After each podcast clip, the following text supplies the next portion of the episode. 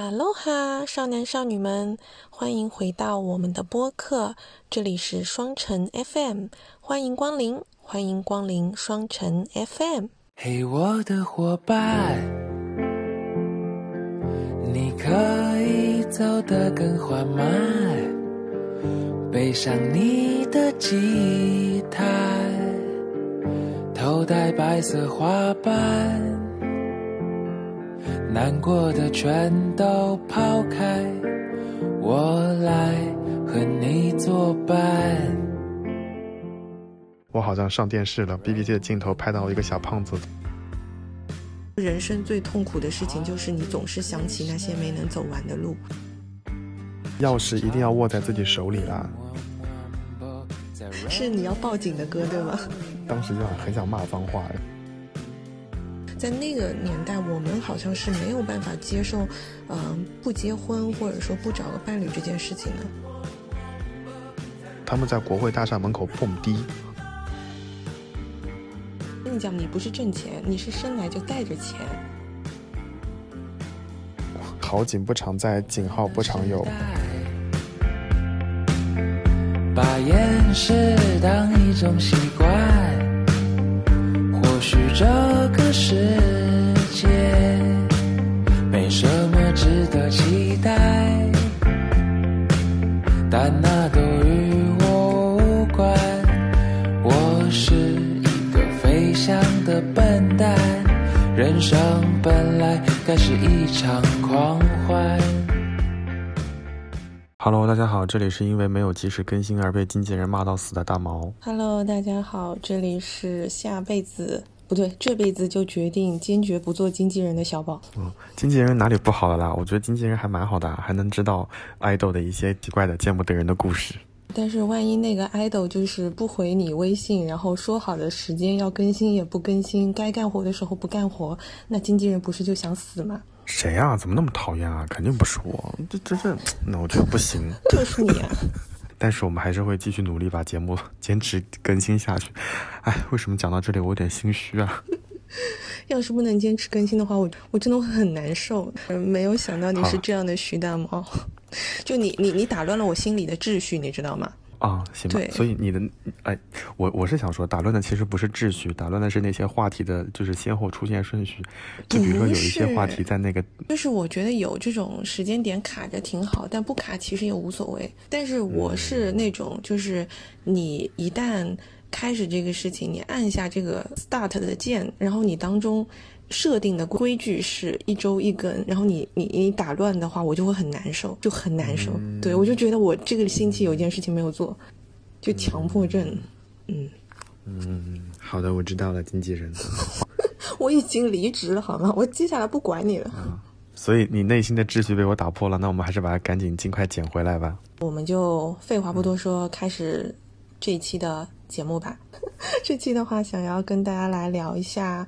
排序这个问题，顺序的问题，其实为什么会说到想要聊这个问题呢？就是，呃，在前阶段，我的好朋友给我做了一道心理测试题，那这道心理测试题可能是我们从小，呃，接触到心理测试题的时候做到的前几道题目。我跟我的几个朋友做下来之后，发现了两个很神奇的事情。第一个就是你现在做的排序跟你以前做的排序几乎是不一样的。第二个就是，呃，几乎大部分的人的答案都是不一样。那这道题目现场我来给徐大毛先做一下。好呀，嗯，来吧。这道题目就是用钥匙、桥、兔子和……哎，等会儿，等会儿，等会儿。钥匙、桥，嗯嗯，兔子，还有我，造一个句子。钥匙、桥、兔子，你确定是每个人从小到大都做过的题目吗？你没有做过是吗？不会吧？我觉得这题很陌生。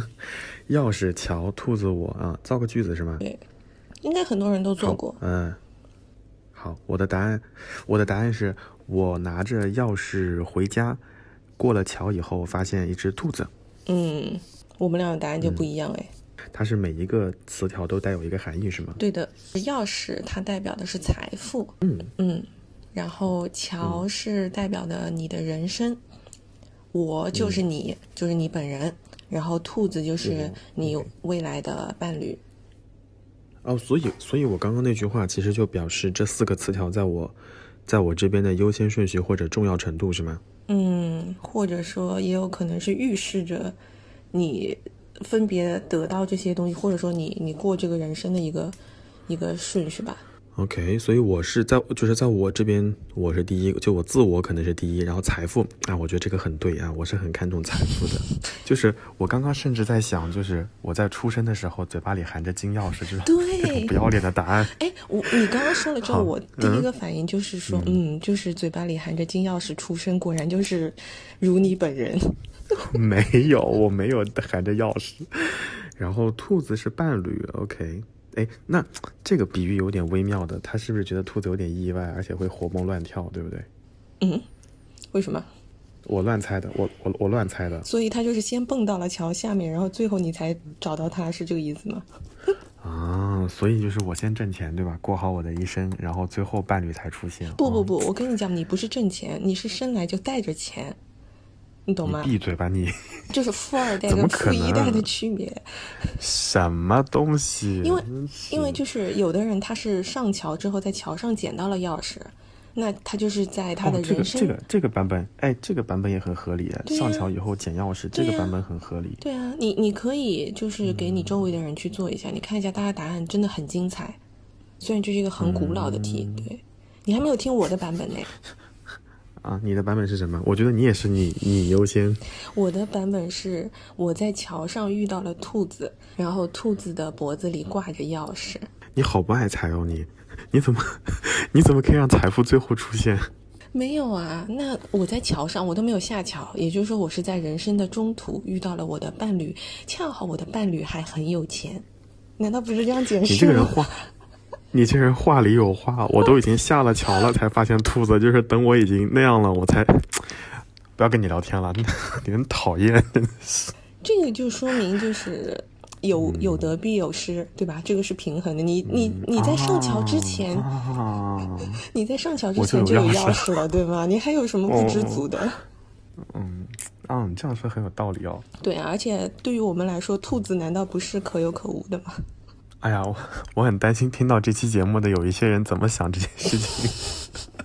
好 了好了，嗯，根据这个测试题，我就想到了一个问题，就是其实我们人生当中会面临很多的选择题，那这些选择题其实我们会对这些选项去做一个排序，可能在不一样的这个人生的阶段，你的排序是不一样的，就跟这道题一样，就是你可能小时候做的答案也跟现在是不一样的。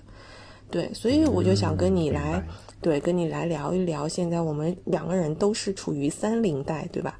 现在很流行说这个词啊，三零代的人，我们对于一些问题的这个排序是怎么样子的？OK，嗯，好，那好，嗯首先想问的还是一个非常呃常见的一个问题，就是对于友情、亲情、爱情的一个排序。我觉得就到我这个年纪啊，有以前会有一些人会把这个爱情放在很前面的位置，嗯。然后但是后来我觉得就是到了现实生活，然后经历了过一些事情以后，后来发现他的地位可能或者他的优先级可能会往后调一调，对。所以在我这边我的版本排名第一的可能是亲情，嗯然后第二的可能是友情，嗯第三的可能是爱情。嗯就是在这里，我要解释一下，就是为什么会把爱情放到最后的那个位置上，因为，因为我见过很多人到最后，他们已经超过了爱情的范畴，因为那个爱人就成为了他的家庭呃人生伴对人生伴侣或者家庭成员，嗯哼。所以有一些感情到最后其实已经偏向于亲情了，嗯。所以你很难说那个爱情的优先级在什么地方，所以嗯我就可能会把那个爱情和亲情就并到一起放在最开始，嗯。然后友情的地位可能也会高一些吧。嗯，好，所以这是我的版本。那所以你的排序呢？我的排序跟你一样诶，我在想是不是我们到了这个年纪之后，应该说我以前跟现在挺不一样的。我以前就属于你说的那种，可能我在大学毕业毕业之前，或者说我在三十岁之前，可能都是爱情第一，然后是友情和亲情。我觉得当时第一方面是因为，呃，本身比较恋爱脑。对吧？所以把爱情放在第一。然后第二呢，就是那个时候爸妈也比较年轻，所以就觉得亲情这个东西是理所当然一直在的嘛。嗯，是我我的考量和你是一样的。嗯，对，但是到现在的话，就变成亲情、友情和爱情。那我把爱情放在最后的，呃，这个原因，不是说因为它不重要。我觉得我们虽然单身，但是我们可能依旧是渴望它的。但我现在慢慢真的觉得它是一个奢侈品，它真的是一个就是可遇不可求的东西，所以就，嗯，怎么说，随遇而安吧。而且我觉得我刚刚那个理由还挺挺对的，就是到最后你会发现，爱情就是亲情的一部分。嗯，对，包括就是爱情不仅是亲情的一部分，你好的伴侣其实也就是你最好的朋友之一。他没错，对吧？对啊，它可以化为前面两种情感。对，嗯，嗯对，所以所以对于有一些小朋友而言，他们可能他们可能就是还没有到那一个步骤，他们现在只是在谈恋爱的状态，他可能就会把爱情放在很很靠前的位置上。嗯但是如果到了走到了人生的嗯某些阶段，比如说结婚了呀，或者遇到了一些人生大事，可能就会有些调整。嗯，包括像现在，嗯、会面对就是亲人、父母的老去，包括生病嗯之类的之后，你就会更加的重视亲情。就是我会觉得，人对于亲情的依赖，它是天生的。这一点它就是跟友情跟爱情不一样的，包括，呃，像我们现在的话还没有成家，那对我来说，有亲情的，就是有父母在的地方，就是我唯一的家。可能就是你真的在外面受到什么事情，但你能回家，你有这样一个家，你知道你的父母是永远你最坚强的后盾的时候，那他就是一个你非常坚强的一个情感的寄托在那里。我们是觉得就是在那个当下，你可以把爱情放在第一啦，这个嗯无所谓的啦，也不一定要一也不一定说一定要把亲情放在排名第一的状对态上。对，这个可能就是每一个呃时间段的人他不一样的这个选择。包括我有的时候经常会在群里吃一些年纪比较小的朋友的狗粮，那那个时候其实。嗯，他们会为爱情很烦恼。当然，我们可能看来觉得，哎呀，好像完全没有必要。但同时，其实我心里面是有羡慕的。嗯，当然，当然对不对我也怎么感觉在说我自己？我们是一样的呀，对，就是会有羡慕。嗯，对，会有羡慕，就羡慕他们还可以为这些事情烦恼，这是一种很奢侈的心态，是是是是是，我很认同这个表达。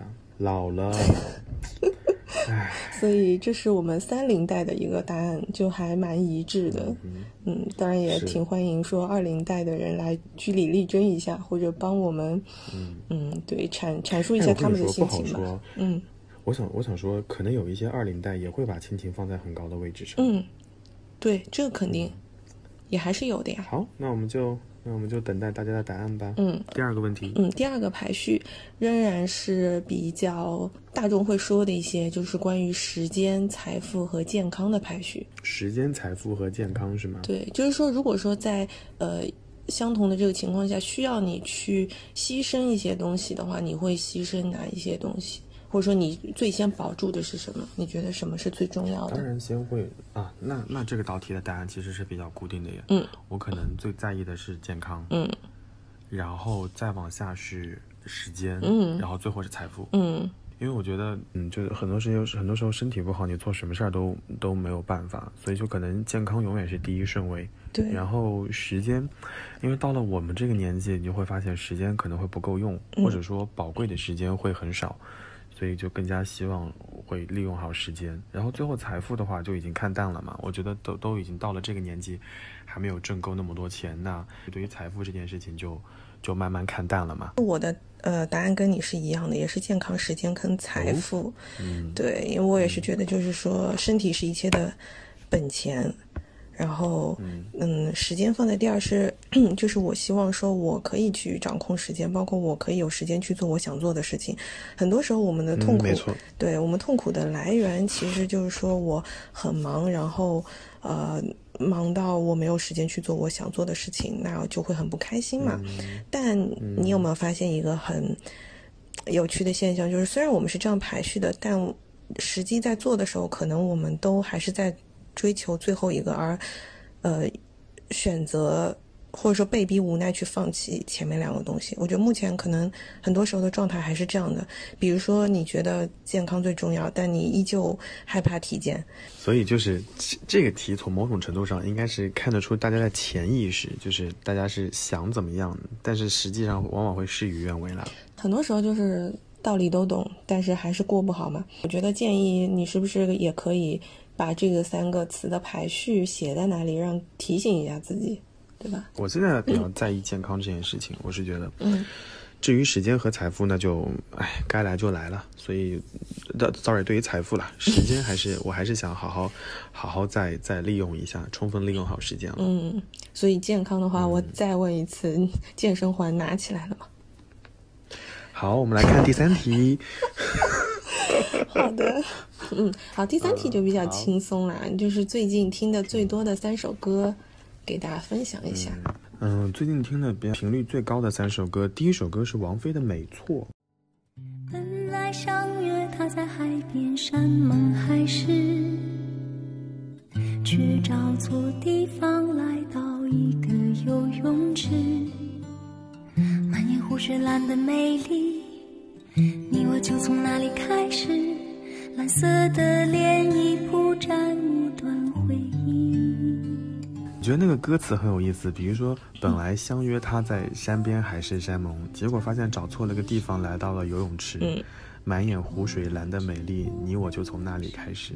我觉得这个歌词写的很很美很好。我觉得，嗯这歌词很美。完了之后，很有意境哎。嗯，里面也，呃，对，这是一方面。第二方面就是，他有一句话，就是让我感情用事，理智无无补于事。至少我就这样子啊，让我开心过一辈子。让我感情用事，理智无补于事，至少我就这样开心过一阵子。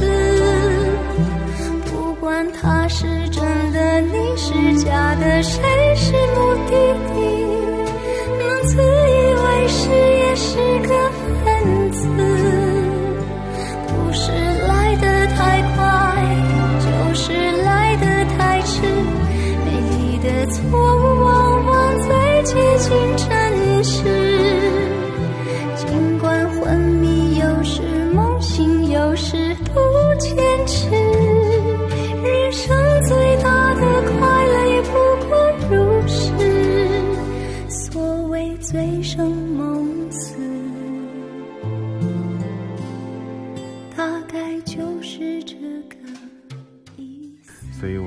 就就会听到这首就《美丽的错误》嘛。那这还是一首很老的歌了。这个是二零零三年的作品，嗯所以就对啊，将近二十年了。对啊，对。好，这是第一首歌。嗯然后第二首歌是很意外的听到的，因为我有一个乐团叫旅行团，嗯但是我已经很久没有听他们的歌了。嗯我听旅行团还是因为就是前任的原因。嗯然后旅行团有一首歌叫《这里会长出一朵花》，嗯就是如果你翻到这首歌以后，你会发现这是首广告歌，嗯，就是它是和一个男装品牌一起来写的这首歌，嗯，但是这首歌的 MV 就拍得很好，嗯。就很励志，嗯。嗯。然后还有第三首歌是我前两天跟你说的，我在听那个郁可唯的一首歌叫《一辈子的孤单》，嗯。刘若英的歌，嗯。然后正好在呃节目上面郁可唯就唱了这个版本，嗯然后后来我也有尝试去看，呃，不同的人对于这首歌的陈述和翻唱，比如说那个金池，嗯。他也唱了这首歌，嗯。然后刘若英，然后包括郁可唯的版本之类的，嗯。就很多人会说，有的刘若英那个版本呢，就是可能没有得到爱，所以他就感慨一辈子的孤单，嗯。然后郁可唯的这个版本呢，就是错过了之后，经历过了之后，就在感慨说，我一个人其实也能过得很好，嗯。等等等等。嗯。反正我是觉得，每个人听那首歌的时候呢，总觉得歌在写自己，大家可能会有自己的感悟啊嗯。之类的。但我觉得这歌改编的还可以，所以大家如果感兴趣的话，可以去听一听。嗯当然，我想说，就是我这三首歌说完之后，你肯定会反问我一个问题，嗯你你就会说，过年期间有人疯狂跟我讲刘思健的歌很好听，为什么没有出现刘思健的歌？沙一听那个问题是最近对沙一听，只是说最近这一周听的比较多的。嗯但你如果要说从更长的时间范围里面来看，可能那些歌就会靠前一些。嗯所以就是就是如果这一周的话，那当然就是这三首了。嗯。那那首那个一辈子的孤单，你更喜欢哪一个版本？你更喜欢郁可唯的版本？我更喜欢郁可唯的版本，因为我觉得郁可唯的那首版本改编的也很好。就是我之前一直是很喜欢刘若英那个版本的，呃，然后我觉得，嗯。他们虽然是同一首歌，但是听出来的感觉是完全不一样的。那刘若英那个版本其实会更有一种苍凉的感觉，就是一种啊，我已经接受这个事实，接下来就这样子吧的这种感觉。对，然后你刚才说的也能，感觉出来。对你刚才说的时候，我就突然想到，为什么会现在的改编给人不一样的感觉？其实跟这个歌它所诞生的时代也是有关系的。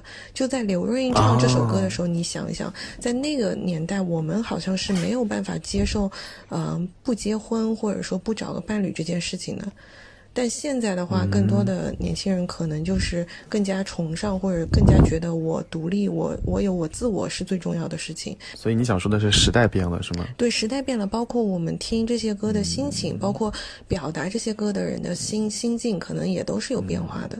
嗯，对，对，所以我我一直很赞同这个观点，就是写歌的人呢，可能写的是他自己的故事，然后听歌的人呢，就也能够带入自己的感觉，所以很多时候写歌的人和听歌的人会产生很深的共鸣。嗯，哎，我再问你个题外话，你知道《一辈子的孤单》是谁写的吗？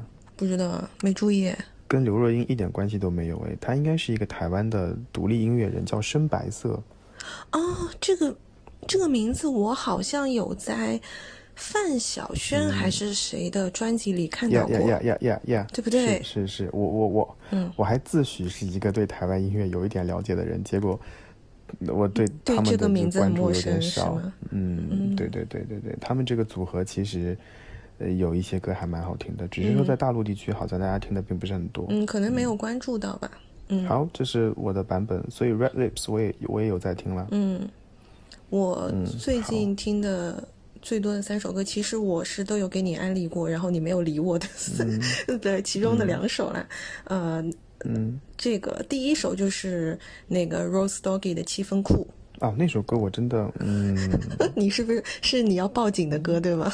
对我听完以后我就，嗯嗯，但我真的好喜欢，我觉得好上头啊！夏令营的出现让我变得只有七分酷酷，只有七分酷酷，只有七分酷酷。夏的爱情灵药虽然美妙，但三分嘟嘟，是要三分嘟嘟，谁你需要补补。夏令营的出现让我变得只有气氛酷酷。从前的我关就我觉得他他是整个的那个 beat，就我跟你不一样的，就是，呃，我可能早期的时候听歌也还是比较会去看歌词，我现在更多的是听曲子。就听编曲比较多，然后我觉得这首歌很棒的地方就是它的编曲上面用的一些，比如说报警的声音啊，然后铃铛的声音，再配上这里面这首歌是他们跟那个于真合作的嘛，我就觉得于真在那里面的声音就是变化性也很丰富。你干嘛打我啊？不好意思，我只是在打蚊子，打断你的浏览只是无心之失。那个女孩可以介绍给我认识，她很漂亮，没有你什么事。你要打游戏，OK？你要忙工作，OK？但如果你不忠诚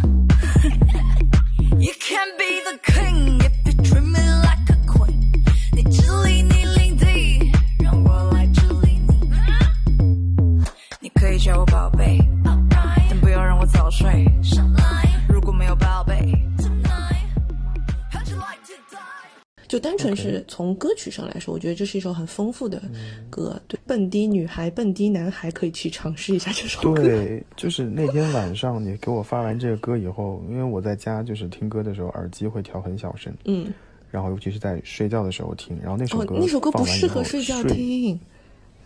困意全无，你知道吗？我当时就想很想骂脏话，然后又不好意思说什么，只能赶紧大概听一听，然后把声音开到最小，看了两眼歌词就换了下一首。所以就是我们俩听歌的场景是不一样的。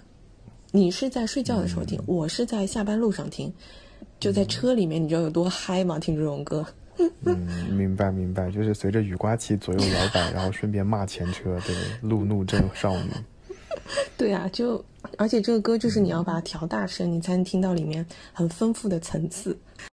啊，这是第一首，嗯第二首也是差不多的，就是笨蛋的 Holiday。OK，啊，就是上次我们放过的那首。没有，我们上次放的那首歌就叫 Holiday。Holiday 那首歌是 Rose Doggy 的歌，然后这首笨蛋的 Holiday 是是 Tango Z 的歌。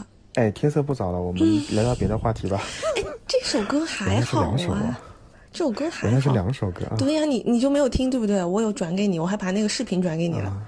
好的，因为这首歌是再往下说。这首歌是尴尬呀 这首歌是他跟他的好朋友，就是斯威特他们几个人，好像三个人吧，一起去三亚玩的时候写的，特别欢乐的一首歌，就是听完很有快乐感染力的一首歌。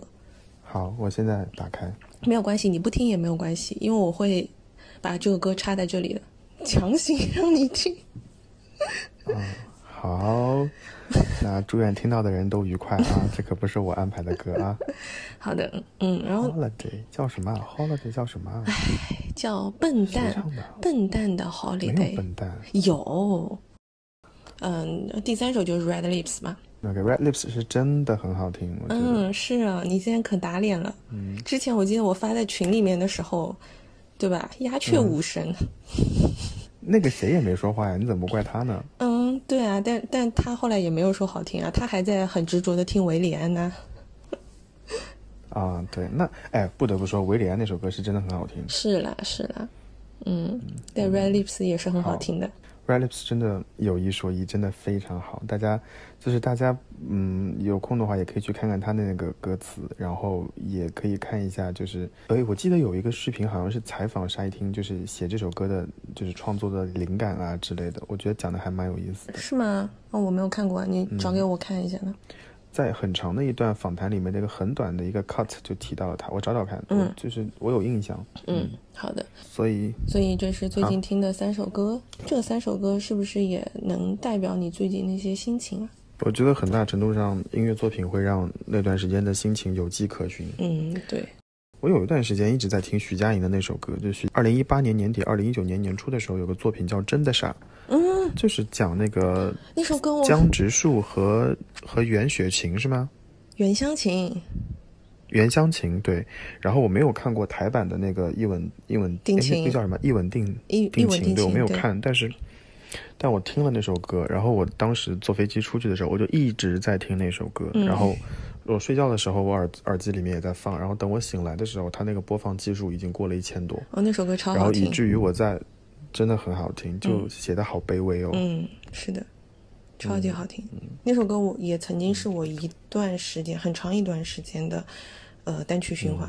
对，对，所以我是觉得很多时候那些歌就会让那个那个心情有迹可循对。我是觉得，如果你不确定那段时间过得好不好，你可以翻翻看自己的相册，或者听一下自己的那个音乐列表，嗯，很多问题就可能会找到答案了吧？我觉得，对，因为我在放歌的时候，我一般是呃，就是网易在车云里面里嗨，不是我在网易云里面是，不是它有那个可以点那个星星喜欢的嘛？所以我一般听歌的顺序就是从、呃播放列表的一开始开始，那就是我最近先先点的那首喜欢的歌，所以就很长时间会导致你以前点的那些歌根本播不到。直。对我也意识到了这个问题。对就是我是先进我最喜欢的列表，然后点随机模式，嗯，然后就开始随机播放我喜欢的歌。嗯，对，就是后来就偶尔有的时候会翻到以前的一些歌，包括我们现在做播客的时候会选歌嘛，那我就翻到以前的歌，再听的时候，你就会发现那个旋律一起来，你就会秒回到当下听这个歌的那种心境，就完全我是能够回去的，所以我就一直觉得音乐很、还蛮奇妙的。我同意。嗯好，那这个是我们最近听的比较多的三首歌啊。如果说大家有一些最近也单曲循环非常上头的歌，也可以在评论区推荐给我们。好的，然后接下来我想要问一下，现在。嗯，之前不是来回奔波北京回来，然后再回去，其实还蛮累的，所以我就想问一下你，如果说可以在未来可以在一个城市定居的话，你首选的 top three 是哪三个地方？有的人可能会说喜欢一个城市是因为有一个人在那边，或者说在当时有什么故事啊之类的。嗯但我想说的是，我是综合考量了一些因素，比如说，呃，自然灾害呀，然后气包括气候啊，包括人文啊之类的。比如说，很多人说想想去，我有个好朋友，他想去赫尔辛基，嗯或者想去那个雷克雅未克，嗯我就会觉得那个地方自然风光是很 OK 的了。嗯但是从生活的便利程度上和文化的接受程度上，我可能不会把那个地方作为我的首选。嗯所以包括很多人会说想去日本，我也很喜欢日本那，但问题是，嗯自然灾害是巨大的一个嗯考虑因素。对，虽然你生活在你想想生活的城市，但是动不动就地震啊，然后海啸啊，然后大暴雪呀、之类的，你就会嗯不开心。对，所以我综合考虑下来，我会有一个名单。嗯我觉得第一名你应该能猜到是哪里。我觉得新加坡，对吗？呀、嗯就是第一名是他，对。然后第二名是布达佩斯，嗯匈牙利，嗯布达佩斯。嗯，然后第三名是福州。福州，好，我对我说一下我的理由哦，嗯。就是坡县呢，是因为它的整体规模并不是很大，完了之后生活各方面很便利，嗯。然后也会有一些华人文化的影响。那更好的就是它很方便，嗯。就是如果说你想去其他地方，在坡县作为中转也会比较方便一些。嗯所以我在那边有待过很长一段时间，所以从生活习惯呀、气候呀，包括饮食啊各方面，我可能都能够接受。我可能不能接受的是它的税负，包括它的嗯这种经济压力。这对我就想说这个有点大。我就想，嗯，果然是果然是是含着钥匙出生的人选的 地方。钥匙出生的人，对吗？你走开。对，其他的我还可以忍受。对，嗯这是这是坡线。嗯然后布达佩斯是因为，呃，我我疫情前最最后最最后一次长期旅行就是去了匈牙利和那个呃维也纳，然后包括奥地利，然后包括那个捷克，我把那几个地方兜了一圈。嗯然后我在布达佩斯待的时间是最长的。嗯然后布达佩斯的那种游客，当然他们对游客的友好，可能是因为那个你你你之前说过的话，就是住的连锁酒店不一样，嗯哼他可能对人会友好一些。第二就是这个城市的整体感受很舒服。嗯然后因为我去的时候是冬天，所以我还就泡了温泉什么的，嗯所以我就觉觉得整个人在布达佩斯待得很舒服。嗯然后嗯、吃的生活什么都还蛮习惯的。嗯对然后福州的原因是因为有很多原因，然后我是一个比较喜欢就是没有那么热的地方，所以你让我去新加坡可能会很热，然后海南也会很热，嗯。福州可能这两年也有些热，但没有热的那么严重，嗯。然后也也附近也有海，然后也有山，然后吃的也还也是我是比较习惯的地方，嗯好像也没有出现过特别大的这种这种啊、呃自然灾害呀、或者台风或者那些。那边台台风其实，嗯台风其实还行啦，我觉得，因为毕竟沿海城市都会有台风嘛。那我以前小时候家里也遇到过台风嘛，所以对于嗯台风我好像并没有那么的害怕。嗯对，因为我这些大学的时候是有嗯一个舍友是福建那边的，然后他每年我哦印象中，对他每年都会就是在台风季的时候收到家里面电话，但是他就很也也已经很习惯的，就说哦家里的屋顶又被掀啦。嗯哦，就家里面就兄弟姐妹又在那边就是往外产水呀、嗯之类的，但他就说的很稀松平常，但我们听到的就觉得啊、还还蛮吓人的。不可思议，嗯是不是？对，对，所以我我想说，就是这三个城市是我就是除了自己家以外，在外面短期生活居住时间最长的三个城市。嗯然后整体感受也很好。除了布达佩斯就去过一两次以外，其他坡县和福州可能往往返返有十几次、几十次，所以我觉得整体的感受会会舒服一些。嗯。那你的呢？你你的三个城市呢？你你会选苏州吧？就是你的苏州是绝对不会从榜单里跳出去的。对呀、对呀、你知道啊，嗯，对呀、好，就是最最爱的城市啊。就我其实我小时候那时候是很喜欢上海，然后但我后来就是出去读书，包括在后来出差啊什么去其他地方之后回来，就还是最喜欢苏州啊，就很宜居的一个、一个城市。然后气候啊，然后吃的东西啊都很养人嘛，嗯，也比较安全。所以你只有苏州吗？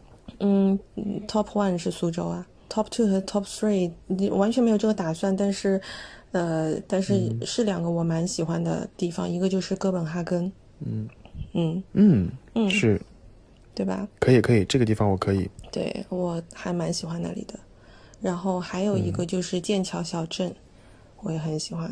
剑桥小镇我没有想到诶，为什么？嗯在我印象里面，英国的一些小镇就是属于，嗯、游客可能也会去，完了之后生活可能没有想象的那么方便。嗯，就其实我觉得，比如说，嗯，嗯，我觉得哥本哈根跟剑桥小镇给我的感觉就是都是那种地方不是很大，然后特别的安逸的地方啊。可能我想养老吧嗯。对对。对，我就想说是这个，就是你会发现英国的很多小镇子就是属于，嗯、就是一个小地方圈在一起圈在一片，完了之后进出可能就要靠靠火车。嗯，我觉得可能对我来说，就是哥本哈根还有剑桥小镇，他们都是我潜意识里面对未来生活的一种憧憬。就是因为我是觉得你在一些大都市，你确实你得到的各种资源什么会比较方便，但我会觉得很吵，就那种吵不是物理上的吵。你懂吗？就是有太多声音、太多资讯之后，你整个人像我这么浮躁、浅薄的人呢，很容易迷失。然后为什么我会在这里想到剑桥小镇呢？就是因为我记得我有一次那时候去那边玩的时候，然后在一个店里面去买东西，然后当时那边的那个店员，他们都是那种就是边上是那种小小的店嘛，店里面就可能就是一个店员坐在那里，然后我买好东西结账的时候就发现那个女孩子她是中国人，但她是从小跟她爸妈就是，她就从小是长在这个剑桥小镇的。然后她当时就在看书，然后他就说他闲暇的时间就是在这里，反正就是游客其实也不算特别多，就就做一些收银的这个工作，然后其他时间就是读书。那我觉得。就是怎么说，可能就是在那那样的地方，你说为什么会想读书？就你心很静，你没有那么多的东西需要你去追寻、去去学习、去看啊，是这个又发生了什么什么新鲜的事情，那边好像都没有。所以我会觉得就是欲望会少一点。对啊，就像我之前跟你说，我说我们有一次聊到说，呃，你未来想干嘛？我我不是说我说哎，其实我一直挺想开一个那种书店之类的，就是开这个书店。当然，你从现实角度来说是现在你不可能靠卖书为生嘛，现在实体书店都很难。但这些都撇开不讲，就为什么会有这种想法？包括像在这种小镇里面，就是我觉得你本身在这个地方，你的呃，你的就是娱乐活动，包括你的生活的资源，它很有限的情况下，可能反过来本能的就会降低你很多的欲望，就是你可能本身的。对不对？你本身的这个开销支出上面也不会有特别多的一些社交啊、娱乐啊这些东西，或者说是一些购买的这个消费上面的这些欲望都会降低。那它就是一种回归到非常简单的一种宁静的生活。然后你所有的可能精神的世界都是通过书籍或者说是自然风光带给你的。所以这是我比较喜欢这两个地方，包括哥本哈根，我也是觉得很近、很近的一个城市。哎，你说到你说到近，其实我后来想，我选的这些城市也蛮近的耶，因为呃，新加坡可能六个小时，福州两一到两个小时，布达佩斯远一点，可能七八个小时。对，就可能交通远近也是一方面，因为虽然你说你想在那边定居，但多多少少你以后还是要考虑说来回包邮区或者家人往返的这种事情，所以我就把这些全考虑进去之后选了这些地方。嗯，你曾经去过，然后你想再去一下的地方有没有？哦，最想去的很多哎，最想去的三个只能选三个。之前冬奥会开幕的时候，跟我妈看开幕式，然后我妈就会问我说：“这里去过吗？那里去过吗？”我说去过我去，就去过不少，对。然后我妈就会问我说哪里还想再去，所以嗯。有一个城市是比较想去的，就是哥本哈根，这是这是我跟你一样的答案。然后嗯。如果你要我再选两个的话，我可能会选第一个是巴库，巴库是阿塞拜疆的首都，然后我在那个城市待了有五天的时间，我就觉得，嗯。哦，高加索平原真的是值得一去。然后这个嗯城市就是有那种工业化、现代化和传统文化结合还不错的地方，然后甚至嗯你会有一种很崩溃的感觉，你就会觉得阿塞拜疆这个国家除了巴库以外，其他地方似乎没有那么的、那么的发展那么好，所以它的首都可能就是把所有资源都抢走了，然后它重点发展巴库。然后我在巴库待的时候，因为那个附近就像巴库、格鲁吉亚、格鲁吉亚的第比利斯，就那些地方，它旁边有很多奇奇怪怪的山啊、海啊之类的，然后你就会感到很平静、很很很很很淡定的坐在那个海边，然后吹吹海风啊，吃吃当地的食物啊之类的，对，嗯。然后嗯，就是一个城市。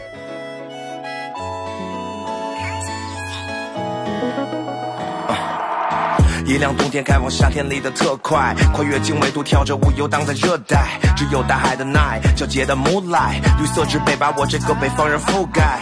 对着天比个耶，生活题该如何写？有时无数的问题你也不知怎么解。经验没收进的门票，不用再关乎拥有你自己，就当你拥有这个世界。不想再搜索和交际，工作、爱情、友谊和学习，当个蠢蛋吧，在这几天，三百六十五里有几个属于你时间？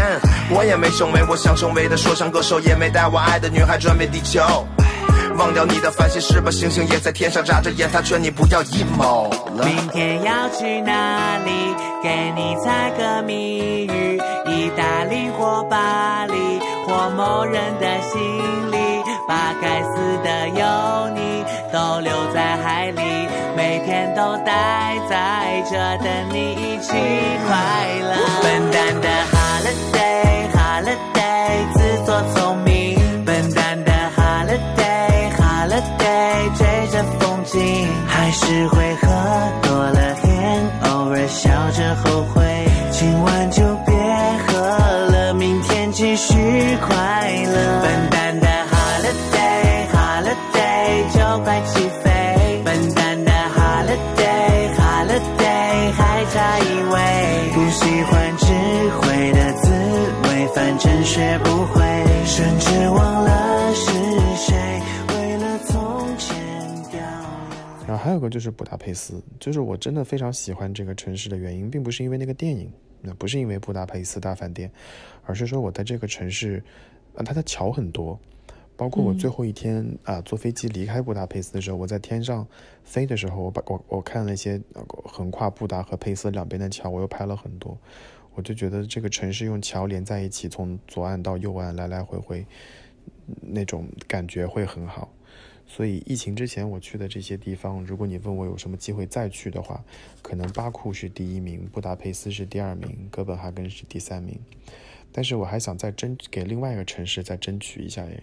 嗯，这个城市叫巴统，巴统是格鲁吉亚的一个海滨城市，然后它嗯跟那个土耳其隔海相望，然后它是我高加索平原的最后一站。然后我在巴统的海边捡了很多石子儿，然后看到日落日出，然后录了很多海海浪的声音，所以那个城市也是我去的印象非常好的一个一个城市。然后我住的酒店的时候，我就去那个行政酒廊去吃东西，然后跟他的那个酒店的工作员工聊天。然后他一听我是中国来的，他就觉得啊过来很远诶，然后就给我介绍了一些当地人才会吃的地方，还有小馆子呀之类的。啊，我整体的感觉就会很好，就包括布达佩斯也是一样，就是路人给你的推荐总是会友好，或者会让你有一些意外的发现。所以这些城市，就如果疫情相对稳定之后，我可能会再去一次吧。我觉得，对，其实，嗯，如果说你是在旅途当中跟当地的人有一些接触，然后感受到友好的话，你就会对那个城市的整体的印象都会很好。嗯，哎，要不然等疫情好点了，我们去一起去趟哥本哈根吧。好呀，好呀，我还没有跟你一起出去过，对不对？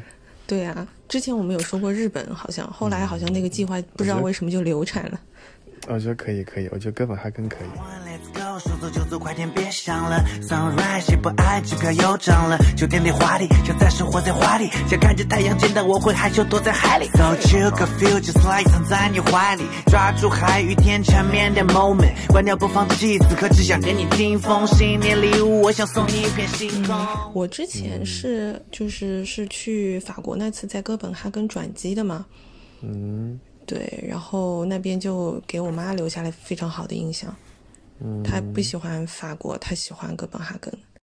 最最重要的原因，其实是因为我们当时在哥本哈根的时候，嗯，那个就是就是在找路的时候，然后我是在一个十字路口，然后我就停下来在那边用手机在就在看地图嘛，然后这个时候就是有一个呃当地的人，他可能是去上班的路上，然后他骑着自行车，他就停下来之后，他就主动停下来，然后问我说：“你是不是在找路？需不需要帮助？”然后当时我妈特别特别感动，所以她从此就对那边的人的印象特别好。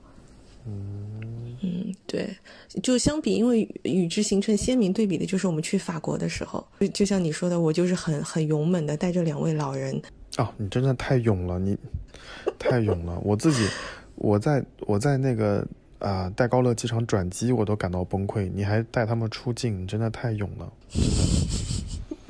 而且我觉得法国人也不怎，我觉得法国人可能讲英语也很难听吧。我真的太高估他们了，是真的不会，他们连警察都不会。就那个时候最崩溃的那天，就是我我们出去的时候遇到了那个那个游行嘛，游行，对，对，然后就真的太崩溃了。后来没有办法，我想那我就去求助警察好了。然后我就去问警察说我们要怎么回去，然后警察直接回我我不会说英文，就 好崩溃啊。我再给你讲两个跟游行相关的故事哦，就是同样是游行哦，真的跟你的故事完全不一样。第一个游行是在格鲁吉亚的首都第比利斯，嗯、那一年是他们发生了什么事情呢？就是有有几个小混混在酒吧里面吸食了一些违禁食品，然后呢就被抓起来了。抓起来之后呢，那混混他们在当地有很多小伙伴也吃一样的食物，所以他们就聚集在国会大厦门口去，就是闹事情。然后他们的闹事就非常好玩，他们不会打怎么样，他们在国会大厦门口蹦迪。公开蹦野迪，就是支了很多支了很多台子在那儿那儿蹦迪，我不知道嘛。然后晚上呢，我回酒店，因为那个我住的酒店正好在国会大厦边上，必须要穿过国会大厦。然后我在酒店的我在超市里面，他们买酒。买啤酒，买买哨子，手上还拿着格鲁吉亚的国旗，然后他们就塞了一瓶一一瓶酒给我说走走走一起去，然后我就很崩溃，然后到了那个大型蹦迪现场，我看到 BBC，看到格鲁吉亚国家电视台都在吓尿了，然后你就你就看到我一路狂奔奔回了酒店，但我想说的是第二天。第二天，中国驻格鲁吉亚大使馆就打电话过来了，他说我们就确认到有一些中国游客在格鲁吉亚，你也是其中之一。我们提醒你要注意人身安全，然后你要看一下，有必要的时候去认认路，看看大使馆在什么地方可以求助。就后来就平安无事，然后后来我跟我爸说的这个事儿，然后看了 BBC，发现我好像上电视了。BBC 的镜头拍到一个小胖子从那个人群中蜂拥的冲了过去。对，这是这是一八年的，一八年的第一个事情在在格鲁吉亚。然后后来我们又去了另外一个地方，去了那个它的边边上一个国家叫亚美尼亚。嗯，亚美尼亚的首都叫艾里温，然后那个地方、他们当时好像是白手保守派和什么改革派有个什么事情我忘了，然后保守派好像赢了，然后他们就骑着摩托车，屁股后面插着亚美尼亚的国旗，在市区里面开车，就是你懂的那种很拉风的那种游行，表示欢呼。然后我就很怂，我就站在路边，然后他们就说：“别担心，别担心，去吧，一起欢呼，一起庆祝吧。”然后。对我就会觉得在，在这些独联体国家，或者说在高加索平原上遇到的一些事情，都让我很记忆非常深刻。所以你说我每次出去玩，去了那么多地方，真的过了那么久还能想起来的，好像就是这些奇怪的片段。嗯，很特别的回忆了，都是。嗯，哎，因为本身我去的地方也不多，不像你这么多，所以我很想就地重游的地方是英国。嗯，我也想，我也非常想去。对，然后哥本哈根，还有就没有了耶。嗯，可能就没有那么特别想去，就是如果去对去一趟也无妨，是不是？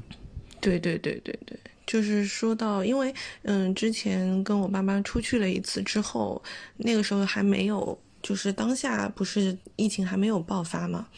然后当时就在说计划，说接下来会带他们去哪里啊什么的。我就一直说，我说哎呀，我说我们如果有多一点时间，呃，有机会我们还是可以再去一下英国。然后我妈是，呃，就意思就是说啊，那以后我们是不是到就是欧洲这边的时候，我们都可以在哥本哈根转机呀？就 对，他就很喜欢哥本哈根。嗯，但但我我还要说一嘴，就是如我们如果要去哥本哈根的话，我们也可以在哥本哈根转机。就是我带你嗯。去、去那个北欧航空的那个休息室，你就会发现，他们就把性冷淡这件事情做到了极致，真的 做到了极致，就是嗯。太让我舒服了，所以就嗯嗯好啊，希望有生之年，对吧？有有还有机会来的会的，我觉得五十岁之前肯定会有机会的。好的，希望五十岁之前我的身体还是棒棒的。嗯康健康健，一定会康健。好的，嗯，好的。所以哎，就是说到这些呃还想再去的地方啊什么的，有时候就会想说，真的，你以为你还能去的地方，现在就变得不是那么容易实现。遥不可及。对，所以可能就除了一些很特别的经历之外，嗯、你在人生当中也会发生很多的后悔的事情，或者是一些遗憾，也是可能一直会让你没有办法。怎么讲？它就跟美好的记忆一样存在，会一直在那里。所以接下来我就想问你，嗯，有三个词，分别是后悔、遗憾跟错过。就我们在以往的人生当中都会遇到这样一些情况，有一些事情让你后悔，有一些遗憾的或者错过的一些事。那嗯、从今往后，你最不想发生的这个三种情况，你的排序是怎么样的？我最不想发生的是错过，然后是后悔，然后是遗憾，就是嗯错过、错过这件事情，在我若干年前有有感受。就是你记不记得我去新加坡的时候买买东西，然后我就跟你讲讲那，对对对，我就跟你讲过那件事情，就是买错了后悔三天，没有买就后悔三年。所以很多事情错过了之后，你就会好遗憾哦。就是那个当下，如果我真的做了某件事情，你就会觉得说可能就不会留下什么遗憾了。所以我觉得嗯能活到现在这个年纪也挺不容易的，就想以后少留点遗憾吧。就嗯如果有些事情在面前，就是当下如果努努力可以发生的话，那就就就做那件事情吧，不要让自己嗯感到说我怎么错过了那个机会啊之类的。嗯，所以错过可能是我不想发生的第一个，然后第二个就是后悔。嗯，当然我知道后没有后悔药吃，但是我觉得很多时候有些选择你会觉得，哎呀，我当时怎么会那么做呀？我怎么会说出那样的话呀？而且很多时候夜深人静或者洗澡的时候，你总能想起那些事情。嗯就比如说，嗯、放弃了什么工作机会呀，然后嗯后悔当时把话说的太绝对呀，等等等等等等，你都会有一些嗯后悔的事情。但我觉得后悔积累多了，对你来说也是好事吧。至少以后你在处事的时候，你可能会更加的果决，或者说考虑会更加周全一些。这是后悔。嗯然后最后一个是遗憾，我觉得遗憾无所谓，我觉得每个人的人生都会有遗憾，就像那个歌手林一峰他的歌词里面就写的一句话，就是每个遗憾都会有转机嗯啊。他前一句是每个选，他的前一句是每个选择都会有遗憾，每个遗憾都会有转机。所以我以前是很害怕有遗憾这件事情的，后来觉得、嗯、那就有遗憾就有遗憾咯，因为有了遗憾之后，可能会有新的生机和希望。所以我当时错过了小丑鱼的那个箱子，那我现在不是买了一个也挺好看的箱子吗？所以我觉得也就也就还好。对，嗯，我觉得遗憾这件事情没有办法，就无法避免。但前面两个，我就想努力的不要让他们再发生。对，嗯，这道题目我们的答案竟然是完全相反的耶。嗯，嗯，但我觉得可能可能就是因为遗憾这个这个呃话题，我们其实在之前是有稍稍展开讨论过。然后当下我的感觉就是，你其实是把很多没有完成的事情都归结成遗憾，所以就是一些很小的点，就觉得是可以去弥补的，所以就没错对我先说一下我的排序啊、我的排序是遗憾、后悔跟错过耶。完全反过来。对，完全反过来。对，对你是觉得你是觉得既然错过了就错过了是吗？对，我是觉得错过就是可能前面就是遗憾跟后悔，它都是你主观选择之后。呃，导致的结果，但是错过对我来说，我觉得它可能当中会有一些你不可控的因素，所以我觉得就可能是命运的安排，你不需要太耿耿于怀。包括其实有的时候错过了，它可能，嗯、你错过这个，你可能遇到别的，就是也是会有一些意外的惊喜。对，明白明白。嗯，对，就可能就是我们对待错过跟遗憾的看待它的大小是相反的。我错过了一个箱子，对啊，我后面还可以再买一个其他的，就永远都有更好看的在后面，我就觉得没有关系。嗯，明对白明白。但遗憾的话，遗憾就是你没有能够完成的事，而后后悔就是你做过了的事情。所以，嗯，我就发现我的人生很多时候，我往前看，很少有后悔的事情。就我觉得有的事情，你即使是错的，你做了就做了，做了得到了一个不是特别满意的结果，那我也吸取了教训，然后这件事情就结束了。他可能当下难过一阵，他就结束了，他就翻篇了。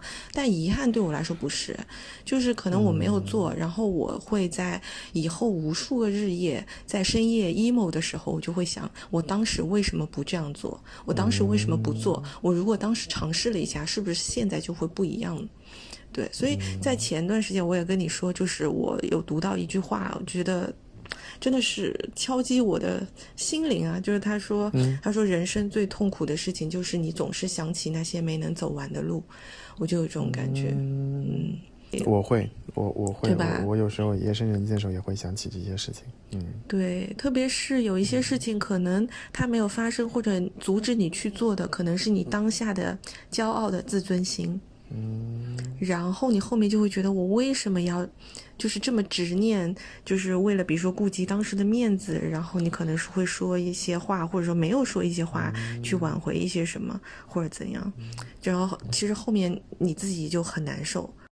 我特别不希望再有一些遗憾，就可能接下来如果遇到一些什么事情需要自己努力的，就立刻去努力，立刻开始，立刻去做。赶紧冲。对嗯对，冲错了也没关系嘛，冲错了就掉头嘛，好所以这是我的排序。但是怎么说，嗯，不管你选哪个，就当下其实你做的任何的选择，它肯定都是会多多少少伴有着一些遗憾或者后悔的。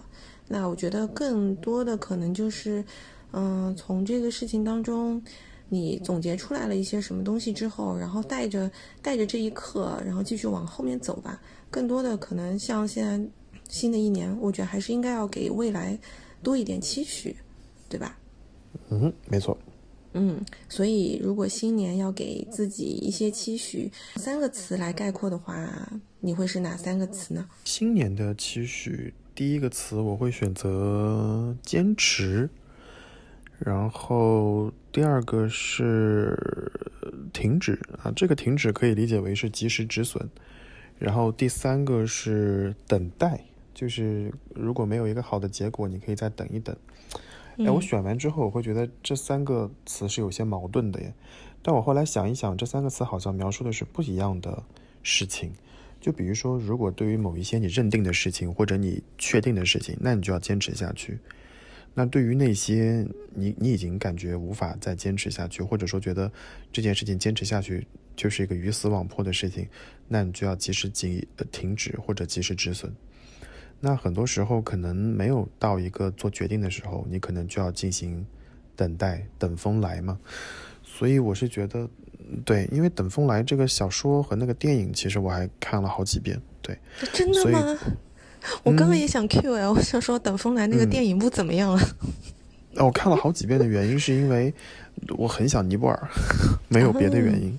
我很嗯想念尼泊尔，对我也很多年没去了嗯，片子本身太太文艺了，啊。那个片子我不行了，这井柏是井柏然对不对？好像是井柏然啊，和哪个，女明星，反正倪正妮好像是倪妮。我不行，那个那个那个电影我要报警。但是我是想说，我对于我自己的那个期许或者期待可能是这一些，嗯。嗯然后对于及时止损，我觉得有很多事情吧，我觉得，嗯，不管是工作、生活、生活习惯，可能都需要及时止损。对，所以我觉得像有些事情要等待，可能不是最好的时间。嗯再再等一等，我觉得时间，哎呀，就像我之前一直跟你说的，就是我们提到好多遍，就是那个拍照片的小哥，他写的那个文章《时光即答案》，我觉得很多事情就是要等一等，就真的不能着急。嗯，对啊，毕竟嗯毕竟你的兔子要等你过完桥才能遇到。你闭嘴吧你！你不要再讲这个兔子的事情了。嗯，好啦，好，啦，所以呢，你的答案呢？我的答案会比较接地气一点。哦，什么叫我不接地嗯实在？一点。就我我写的第一个是攒钱的，呃，那肯定是啊，捞钱。你看我都是我，你看我上桥之前就拿钥匙的人，真的是，钥匙一定要握在自己手里啦。嗯，对对对，是的，我觉得这是决定很多东西的很重要的一点。虽然它不是全部，但它确实很重要。第二个是隐忍，哦，人，对，就是这个东西，可能也是我最近的工作带给我的一些想法。就我觉得我以前可能在我过去的这个十年的职业生涯当中，还是太过任性了，导致就是没有特别多的一个目标。可能因为我，呃，虽然我到现在也还是觉得做人开心最重要，但我觉得，对、嗯对，就以前真的就是觉得开心最重要，但我觉得这个开心你还是要有一些、有一些舍去，你才可以得到你想要的最终的这个开心吧。就我朋友之前有一次吃饭跟我说的一句话，我觉得挺对的。他说：“嗯，你只要保证你现在能走在正确的道路上，你就不用去担心未来，因为未来也一定是通向正确的方向的。我觉得这个好有哲理性哦。然后我就觉得，嗯，是的，就有的时候可能就是太。嗯，总是抬头望向远方，你就忘记脚下的路了。那脚下有的时候你觉得这条路很难走，你就直接换了一条路，但可能换了一条路，你就不，是通往原来的那个方向了。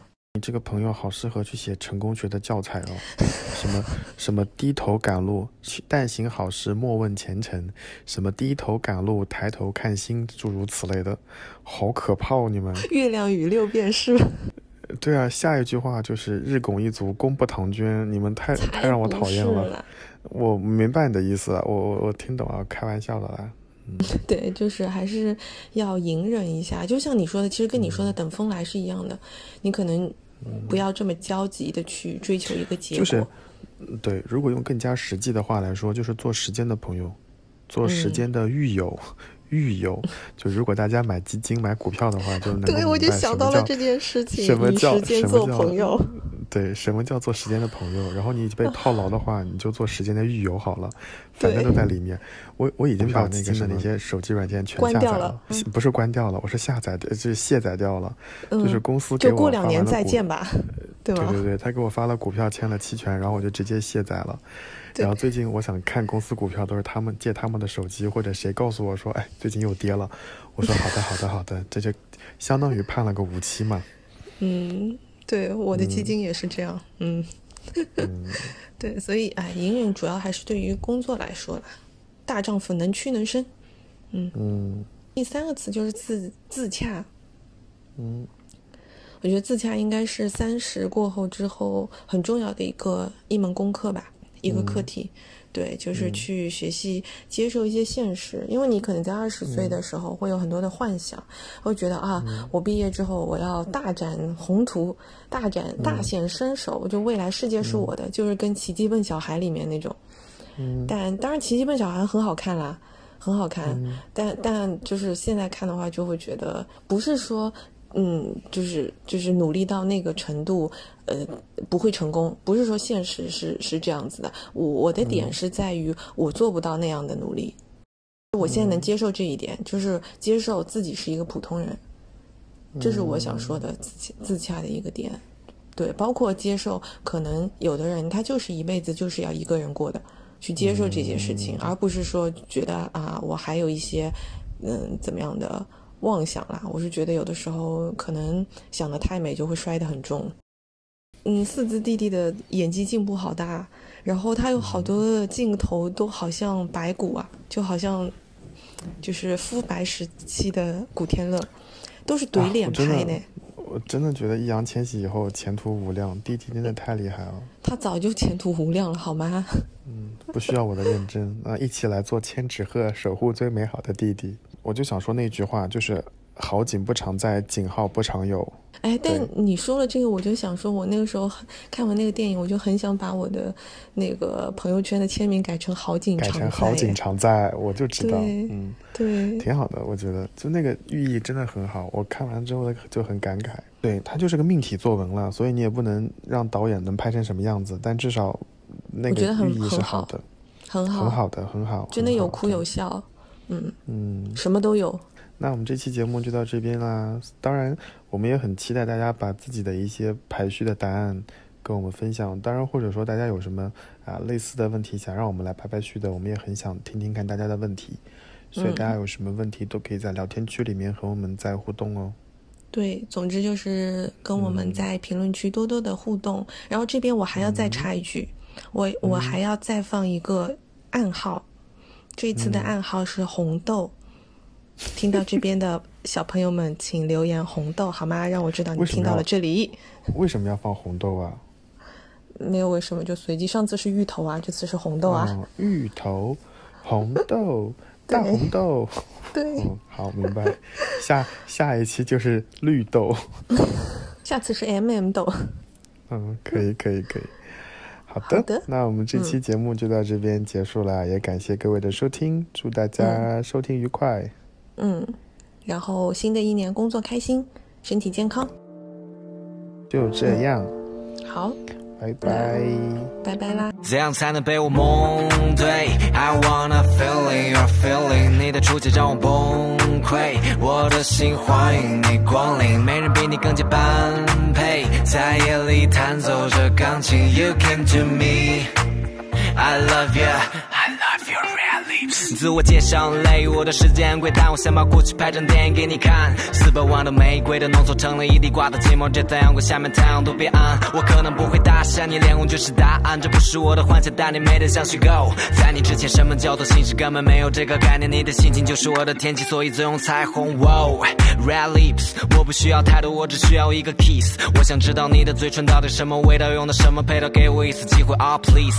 我给很多人发过晚安，但我唯独夜里。对你说过喜欢，我的所有才气是你给的另一个花点，没你不就圆满？只要你能开口，所有的问题都能变得简单。被我蒙对，I wanna feeling your feeling，你的出现让我崩溃，我的心欢迎你光临，没人比你更加般配，在夜里弹奏着钢琴，You came to me，I love you，I love your red lips。